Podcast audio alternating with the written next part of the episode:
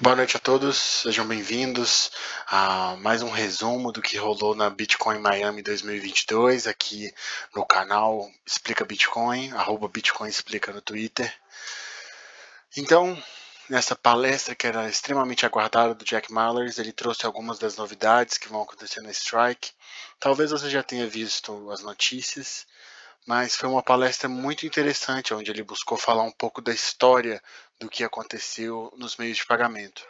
Eu gostaria muito de também fazer uma tradução simultânea do que aconteceu nessa palestra, mas essa noite especificamente eu ainda vou fazer um monte de coisa e só conseguiria fazer isso bem à noite, mas eu acredito que algumas pessoas já gostariam de assistir esse conteúdo hoje.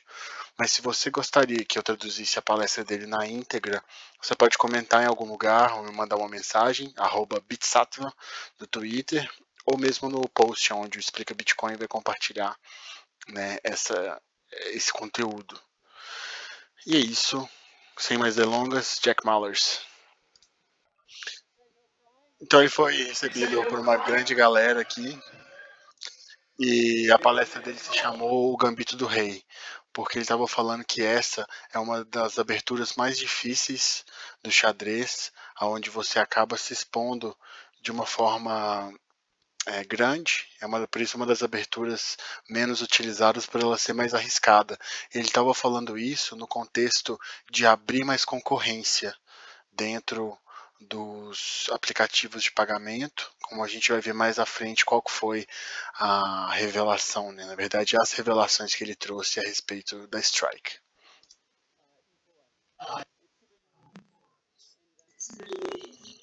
Então ele falou um pouco a respeito da missão do Strike, né, que é de fazer com que a rede do Bitcoin seja facilmente acessível e utilizável, né, que nós escolhemos utilizar a rede do Bitcoin porque ela não pode ser censurável, não pode ser congelável, ela não necessita de permissões, não é, responde a fronteiras, né? ela sem fronteiras e ela oferece a finalidade de dinheiro. Né? Ele vai falar muito sobre esse cash finality aqui como o objetivo do dinheiro para comprar coisa, né? que no fim vai ser o, o, que ele trouxe aqui da Strike.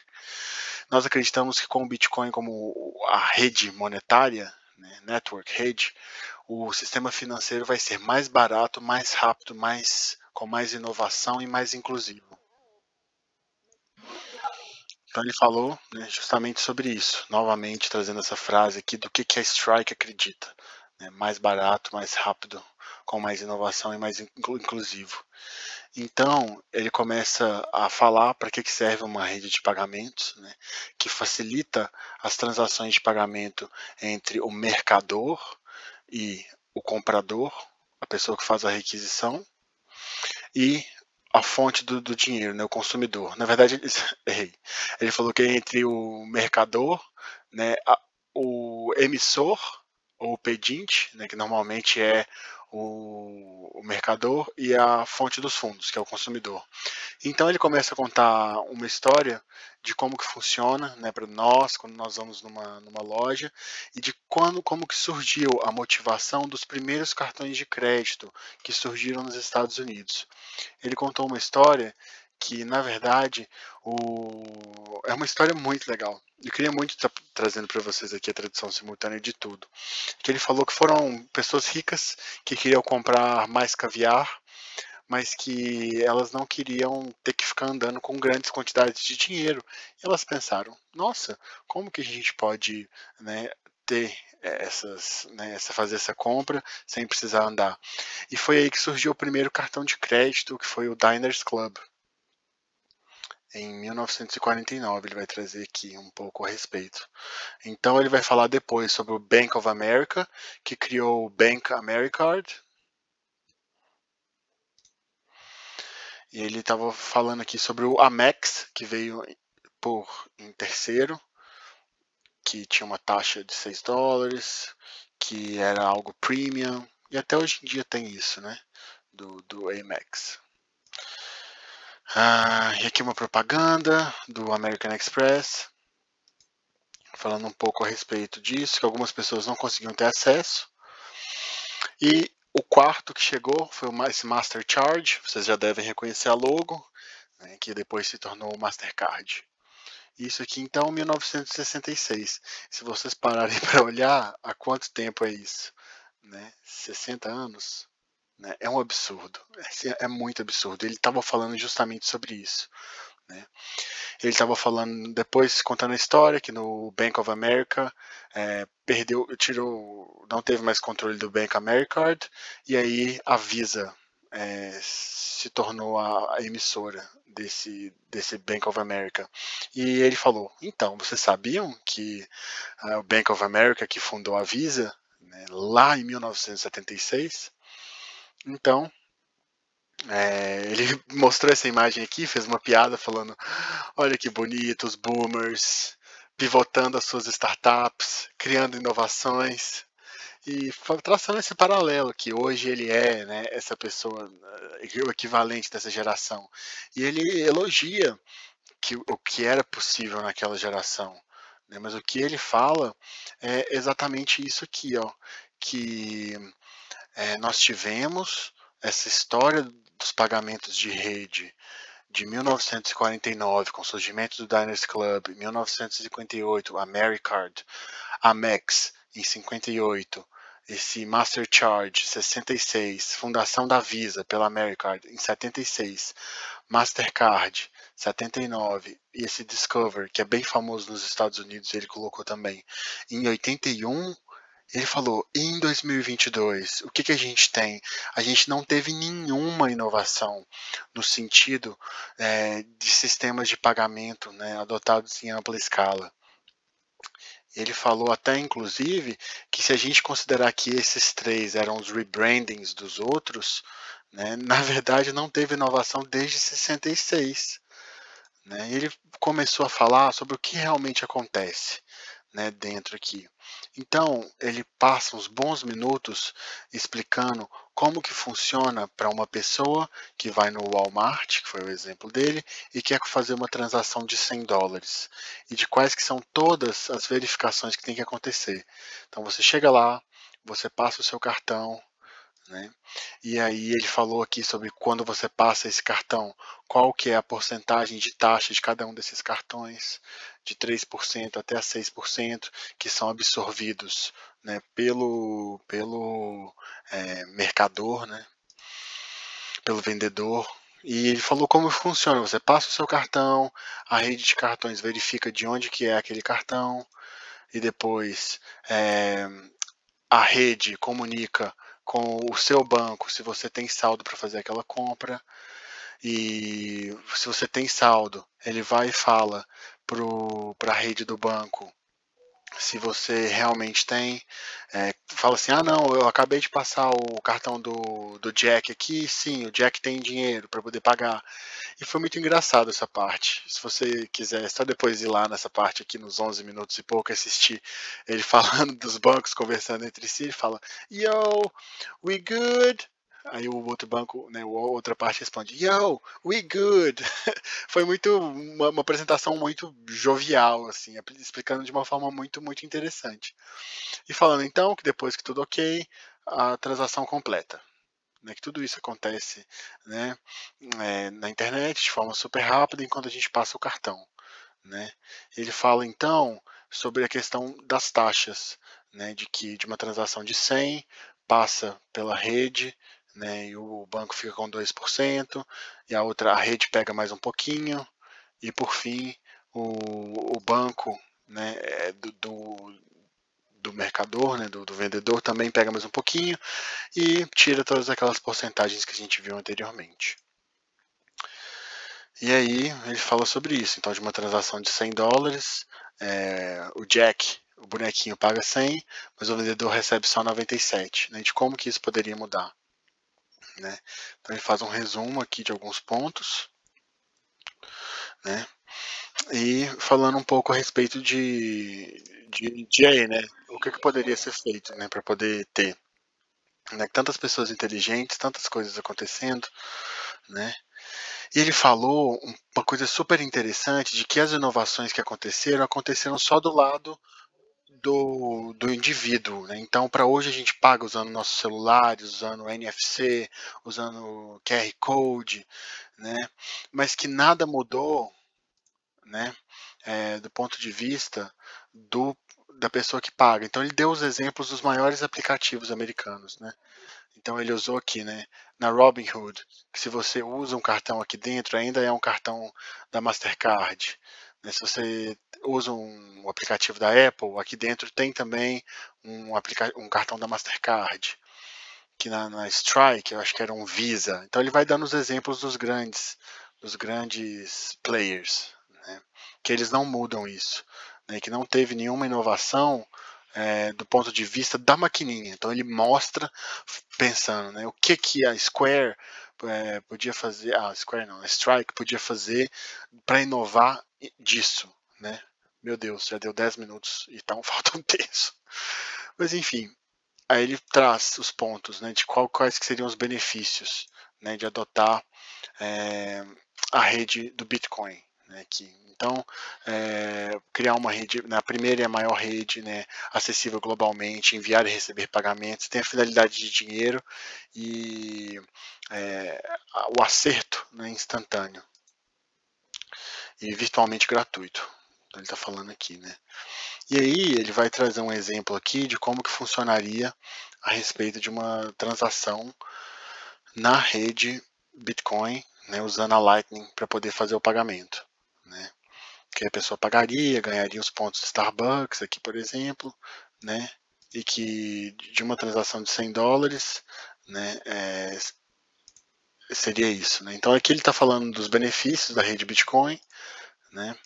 Voltando lá né, no, nisso, né? Que, que, que ele falou, né? De como que ela é mais barata, né? Que ela traz mais inovação, né? E traz essa questão da proteção e tudo mais.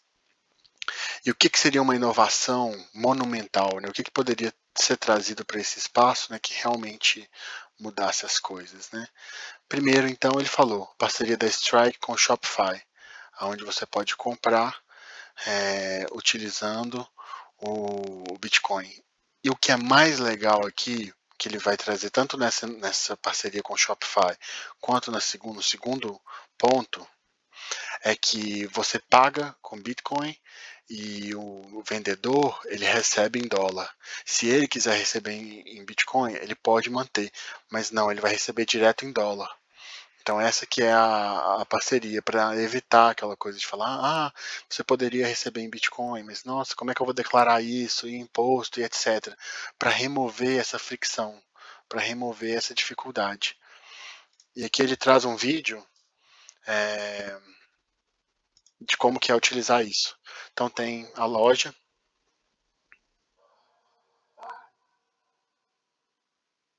Colocou no carrinho. Checkout, né, pagar. Um resumo do pedido. Pagar com Strike, né, diversas opções aqui, cartão de crédito, Strike.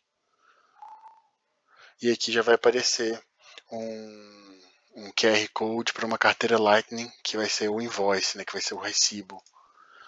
E, e é isso, a pessoa paga com Lightning, paga os satoshis e aqui foi para o aplicativo dele, né, que eu acredito, que era o Amon Wallet.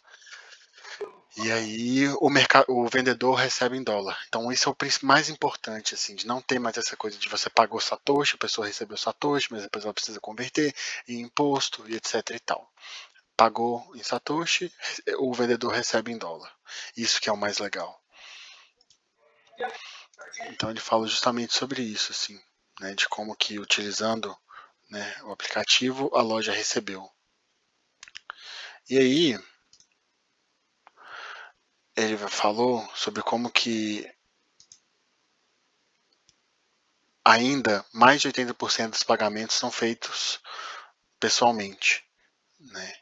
e a parceria que eles fizeram para poder fazer com que todos esses players aqui, McDonald's, Walmart, fazendo uma parceria não diretamente com as redes, mas com os PDVs, né, que são as maquininhas, né, em inglês POS, os pontos de venda, pudessem receber, né, fazer essa, essa, esse recebimento.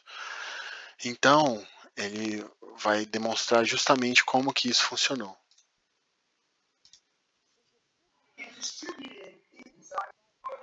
Ele vai comprar Coca-Cola pela rede Tor.